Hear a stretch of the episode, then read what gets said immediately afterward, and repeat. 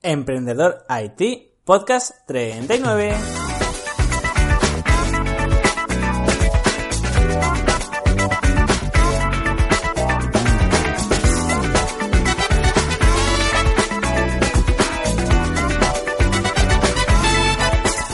Hola a todos, bienvenidos un día más a Emprendedor IT, el podcast sobre emprendedores y tecnología. Soy Luis Peris, emprendedor y consultor tecnológico y podéis saber más sobre mí en luisperis.com. Dicho esto, recordad que estamos emitiendo de lunes a viernes a las 7 de la mañana, pero vosotros podéis descargarlo y escucharlo cuando vosotros queráis, cuando vais al trabajo, cuando estáis en la oficina, cuando estáis tomando un descanso, cuando estáis eh, volviendo del trabajo o cuando vosotros queráis lo podéis descargar. Pero bueno, hoy es miércoles y como todos los miércoles vamos a hablar sobre informática un poco más técnica. En este caso vamos a hablar sobre JSON. Así pues, empecemos. JSON. ¿Qué es JSON? Pues bueno, JSON eh, viene de eh, las letras de JSON viene de JavaScript Object Notation. Pero realmente, ¿qué es esto? Alguno de vosotros, los programadores más avanzados, seguro que conocéis JSON y además seguro que os encanta JSON. Pero para los que no lo conozcáis, ya sea porque no sois programadores o porque simplemente sois programadores pero estáis empezando, vamos a ver qué es JSON. Yo voy a dar mi definición y luego voy a explicarlo en cristiano, porque si no va a ser bastante complicado. Bueno, ahí voy. JSON es un estándar para serializar objetos independientemente de qué lenguaje estemos usando. Como he dicho, esto parece, bueno, si sois programadores lo entenderéis, si sois programadores avanzados, pero si no, eh, parece que esté hablando en otro idioma. Pero bueno, ¿qué quiere decir esto en cristiano? ¿Qué es esto de serializar objetos independientemente eh, del lenguaje que estemos usando? Pues bueno, para empezar tenemos que saber que hay una cosa llamada eh, programación orientada a objetos, ¿no? Que podemos usar objetos en la programación. esto ya es más de programación y no, no, me, no, me quiero meter por ahora en ello. Pero aquí lo que estamos diciendo es que podemos desarrollar eh, un software y mostrar la información de lo que hemos desarrollado. O podemos eh, coger eh, un software, mostrar dicha información y luego procesarla con cualquier otro lenguaje de programación. Sé que ahora mismo os estaréis liando muchísimo, así que no os preocupéis. Esto suena a algo similar, que ya conocemos todos o casi todos, y es al RSS. ¿Vale? El RSS realmente es XML, es un lenguaje de etiquetas. Fijémonos que el RSS lo puede procesar cualquier lenguaje de programación, ¿verdad? Eh, simplemente son unas etiquetas que los lenguajes de programación, pues bueno, los cogen, eh, no, no, voy a hablar internamente cómo lo cogen, pero bueno, cogen el RSS y pueden procesarlo, independientemente de que estés programando en PHP, en Java, en JavaScript, en C, en C++, lo que sea, da igual. El RSS lo puede procesar cualquier lenguaje de programación. Entonces, ¿el JSON qué es? Pues es algo similar al RSS para que lo entendamos, ¿vale? El resumen sería eh, que, podemos programar algo y mandar información a otro programa. Por ejemplo, el JSON nos serviría para programar algo en C++, por ejemplo, y mandarle la información a Java, por ejemplo, y que la recoja en Java. Esto antes se hacía con XML, recordemos que es el RSS, pero ahora se hace con JSON. Así pues, vamos a ver las ventajas de por qué ahora todo esto se usa eh, con JSON y vamos a ver para qué se usa JSON además de mandar información. Para ver las ventajas de JSON tenemos que recordar algo. Tenemos que recordar que JSON viene de JavaScript Object Notation, es decir, dice Object. Object en castellano es objeto. ¿Y por qué digo esto? Porque está muy relacionado. Realmente, como he dicho antes en la definición, coge un objeto y lo serializa. Pero un objeto, ¿qué tiene un objeto? Pues bueno, puede tener funciones o puede tener eh, variables. Aquí lo que serializa, eh, lo que usa son las variables. Y es importante que lo entendamos por algo, porque las variables son tipos de variables. Hay diferentes tipos de variables. Y aquí está una de las mayores ventajas del JSON con el XML. Sé que por ahora no he dicho nada, así que tranquilos, pero para los más eh, novatos, por decirlo de alguna forma, tengo que explicarlo así. Tipos de variables. ¿Qué tipos de variables hay? Pues hay muchísimos y depende del lenguaje de programación. Pero la mayoría de lenguajes de programación sí que tienen unos muy concretos. Por ejemplo, tienen el string, que son las cadenas. Por ejemplo, si pongo hola mundo, eso sería un string, es una cadena de caracteres, puede haber números y letras dentro. Luego hay otro tipo de valor, por ejemplo, de nuevo, hay muchos tipos de valores, ¿vale? Pero hay otro tipo de, eh, eh, de valor o, de variable que son los enteros.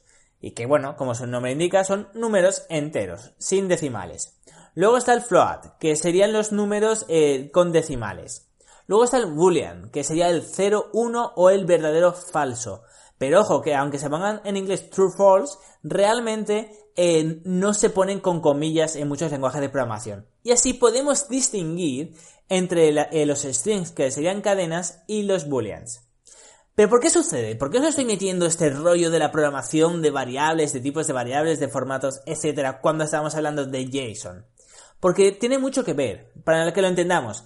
El RSS lo guarda todo como si fuera cadena. Simplemente pone unas etiquetas y guarda toda la información. Le da igual si es un booleano, le da igual si es un número entero, le da igual si es un string, le da igual absolutamente todo. Todo lo mete como si fuera lo mismo. Entonces, ¿qué sucede? Que cuando nosotros pasamos de un objeto a RSS, para que lo entendamos, cuando nosotros pasamos de un programita le mandamos la información para generar un RSS, ahí se nos está perdiendo el tipo de valor.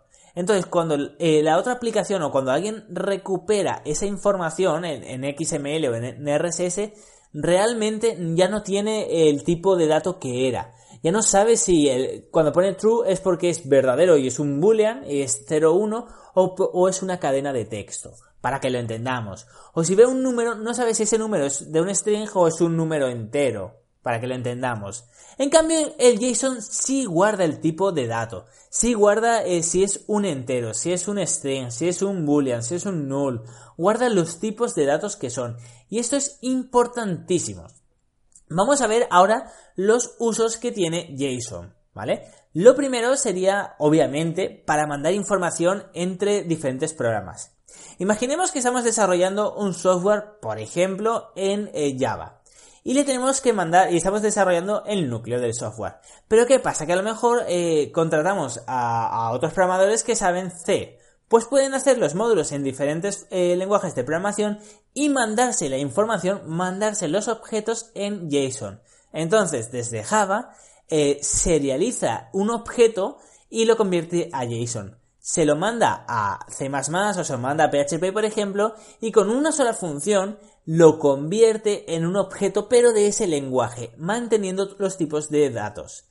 Entonces podemos mandar objetos, podemos mandar datos entre diferentes lenguajes de programación y eso está muy muy muy bien.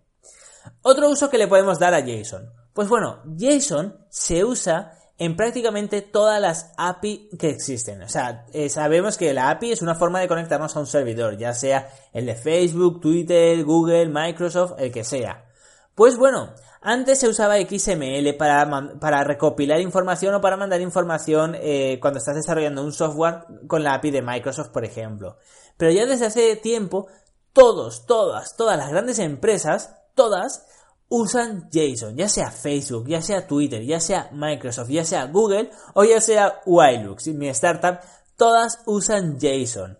¿Por qué? Pues por esto mismo, porque eh, a diferencia del XML, el JSON es muchísimo más fácil de programar, mucho más fácil de usar y además te guardan el tipo de valor. Sabes si es un número entero, sabes si de verdad es un boolean o sabes si es un string. Perfecto, ¿para qué podemos utilizarlo más? Y eso que ya hemos visto dos cosas importantes. Una es eh, para conectarnos con diferentes módulos, con diferentes lenguajes de programación y otra es la API REST que realmente es algo similar a lo anterior, ¿no? La API REST, al fin y al cabo, tú eh, en el lenguaje de programación que te da la gana, te conectas a un servidor de otros, como puede ser el de Google, y descargas la información independientemente de, que, de en qué lenguaje de programación lo hayan desarrollado ellos. Pues bueno, vamos a ver eh, otro, otro uso, que son las bases de datos. Hay bases de datos que funcionan con JSON que tú puedes coger, eh, da igual el lenguaje de programación en el que estés, simplemente dices quiero que este objeto pase a JSON. Por ejemplo, el objeto cliente que le he cargado todos los datos quiero que pase a JSON y cojo este objeto, cojo este JSON y se lo mando a la base de datos. Así nos ahorraríamos el crear columnas, por ejemplo, ¿vale? Y esto es muy, muy, muy interesante. Porque además, si por ejemplo eh, eh, tenemos una variable dentro del objeto, una variable llamada nombre, pues se puede guardar en la base de datos que es de tipo string. Y si tenemos, por ejemplo, otra variable llamada edad, se guardaría en la base de datos eh, que es de tipo entero. Y lo mejor de todo esto es que no tendríamos que desarrollar eh, una tabla con columnas, con filas, etc. Simplemente le mandamos el objeto que ya tiene, eh, por ejemplo, ya tiene si es eh, de tipo entero, o si es un float, o si es un string, o si es un boolean, ya lo tiene definido en el objeto y lo guarda directamente, sin tener que definir ninguna tabla ni con columnas, etcétera. Así pues, eh, como vemos, JSON eh, es el presente, eh, no es el futuro. Hay mucha gente que piensa que JSON va, va a explotar en el futuro, que va a ser lo más en el futuro, pero realmente ya se usa para todo. Realmente JSON está muy, muy, muy desarrollado y aunque es una alternativa muy joven, prácticamente todas las grandes empresas lo han adoptado ya. Así pues, JSON es algo que tenemos que aprender sí o sí si queremos ser desarrolladores o programadores. Así pues, espero que os haya gustado este podcast y nos escuchamos mañana. Pero antes, recordad, luisperis.com barra podcast. Ya sabéis que ahí tenéis una pestañita llamada 1x mes que si os registréis os mandaré únicamente un email al mes con un vídeo monográfico o con un curso gratuito, únicamente para los que estéis suscritos. Para los demás serán de pago. Por ejemplo, este mes hemos mandado el curso de Bitcoin y el mes que viene será de seguridad informática. Así pues, recordad una última vez, luisperis.com barra podcast. Ahí tenéis la pestañita 1x mes para registraros. Así que mirad lo que está muy interesante y nos escuchamos mañana. Hasta entonces.